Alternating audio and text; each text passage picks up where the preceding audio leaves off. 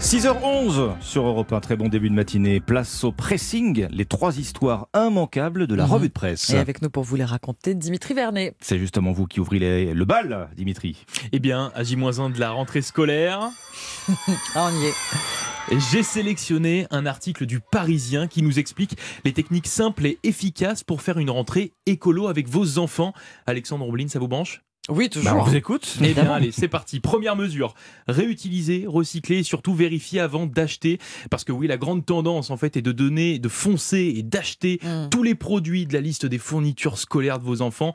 En fait, le premier réflexe à adopter pour euh, des courses de rentrée plus responsables, c'est donc de vider ses placards et de faire un espèce d'état des lieux de tout ce qui reste des années passées.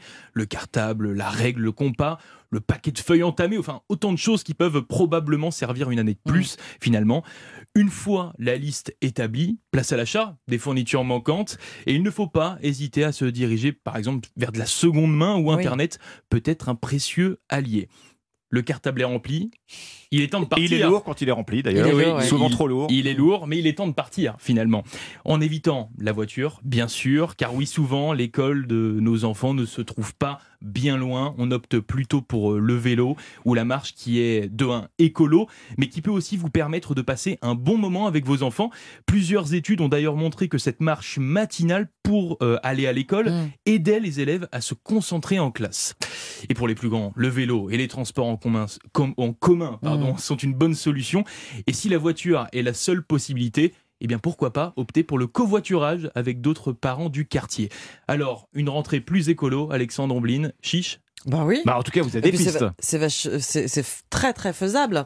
Alors, Faut pas racheter un compas chaque année. Moi, je me fais toujours avoir. mais c'est ça, en fait, c'est chaque- écolo, mais économique en Économique. plus. Mais bien sûr. C'est euh, bénéfique Mais on le les perd. deux points. On le perd à chaque fois. Je sais pas ce qui fait On ce le perd à chaque fois, Ah on oui. le casse. C'est euh, ça. Bon, Puis il y en a quatre sous le lit. On se dit, ah, mais ils étaient tous là finalement.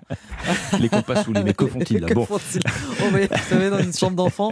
Mon Dieu. Merci Dimitri. Euh, Ombline, une verte ou une pas mûre ce matin? Oh, les deux. Le portrait d'une femme d'exception dans Libération euh, ce matin. Elle s'appelle Marion Poitvin. Elle est depuis l'an dernier la première chef, chef d'équipe de secours dans la CRS Montagne. Et pour arriver à ce niveau, dans ce monde d'hommes, eh ben, on lui a pas fait de cadeau. Selon les dires du directeur adjoint du centre de formation des secouristes de montagne, elle a de larges épaules, des jambes puissantes, un regard bleu d'acier. On comprend assez vite qu'évoluer dans un monde très masculin n'a jamais impressionné euh, Marion Poitvin. Elle est maman d'une petite fille de 3 ans, elle est enceinte de 3 mois, elle a grandi en Haute-Savoie, elle a passé les 14 dernières années à se faire une place dans les métiers de l'alpinisme, dans l'armée, puis dans la police. Faut pas la chercher. Faut pas la chercher. c'est ce que j'ai- Elle a 23 J'y pensais très fort.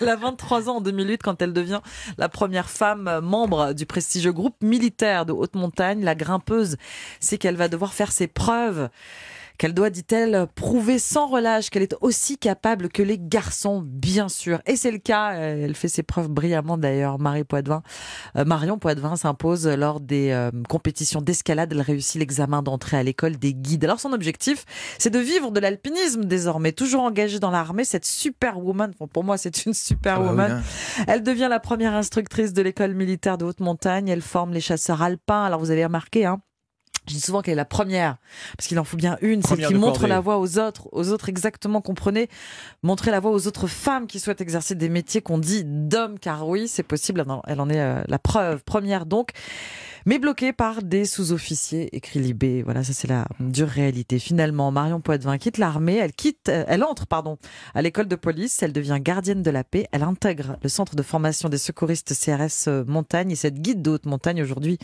première chef d'équipe de secours dans la CRS Montagne, on le répète, euh, peut-être à tout moment appelée, elle doit s'attendre à être larguée par un hélico pour venir en aide à des alpinistes en détresse. Moi, je l'admire profondément, cette euh, Marion Poitvin, qui entend bien mettre en avant ses efforts afin de mettre en lumière la place des Mais oui. femmes dans le monde de l'alpinisme. Elle ne veut plus être une exception, c'est son histoire qu'elle raconte dans son autobiographie Briser le plafond de glace et elle est le portrait de libération aujourd'hui. Ben, c'est ce qu'on appelle, dites-moi, un parcours inspirant. Oui, elle est très très impressionnante. On termine ce tour de table avec vous, Alexandre. Alors moi j'ai envie de vous parler ce matin de deux records qui mériteraient bien leur place dans le Guinness Book. D'abord le record d'une Française. Vous voyez ici encore une Ah femme oui. euh, hors norme. Mm. Elle s'appelle Marie Lotet. Elle a 45 ans. Elle vit à Rouen.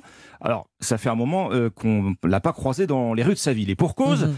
euh, Marie vient de boucler son tour du monde en courant. Elle a traversé quatre continents à la seule force de ses jambes à raison de 6 marathons par semaine, s'il vous plaît. Par Alors, semaine. elle a commencé à courir en décembre 2019. Tiens, décembre 2019, Ok. vous allez me dire, c'est comme si elle avait voulu euh, fuir le Covid. C'était juste avant que les ennuis commencent. En tout cas, vous faites le calcul, 28 300 km à pied, ça use les souliers. Marie a usé 16 paires de baskets avant de franchir sa ligne euh, d'arrivée à Sydney en Australie, 698 marathons.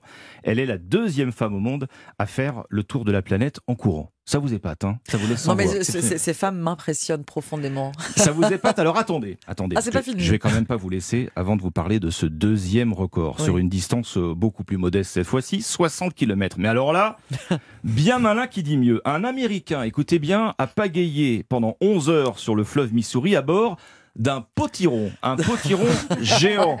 Fake news, idée, fake news, dirait Donald Trump. Eh ben, pas du tout. Songez que ce monsieur avait prémédité son coup.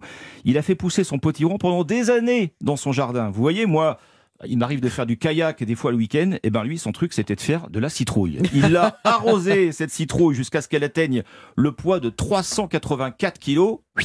Quelques petits coups de cuillère, on fait le reste hein, pour vider euh, l'intérieur. Apparemment, notre ami s'est bien gondolé, mais il en est quitte pour un bon mal de genoux. C'est lui qui nous le dit. Mais elle a pas, cou- il a pas coulé. Il a pas coulé. Sa citrouille est bien restée. La à citrouille flot. restée. 380 kilos quand même. hein. 384 Hein, faut voir le morceau, bon. kilos.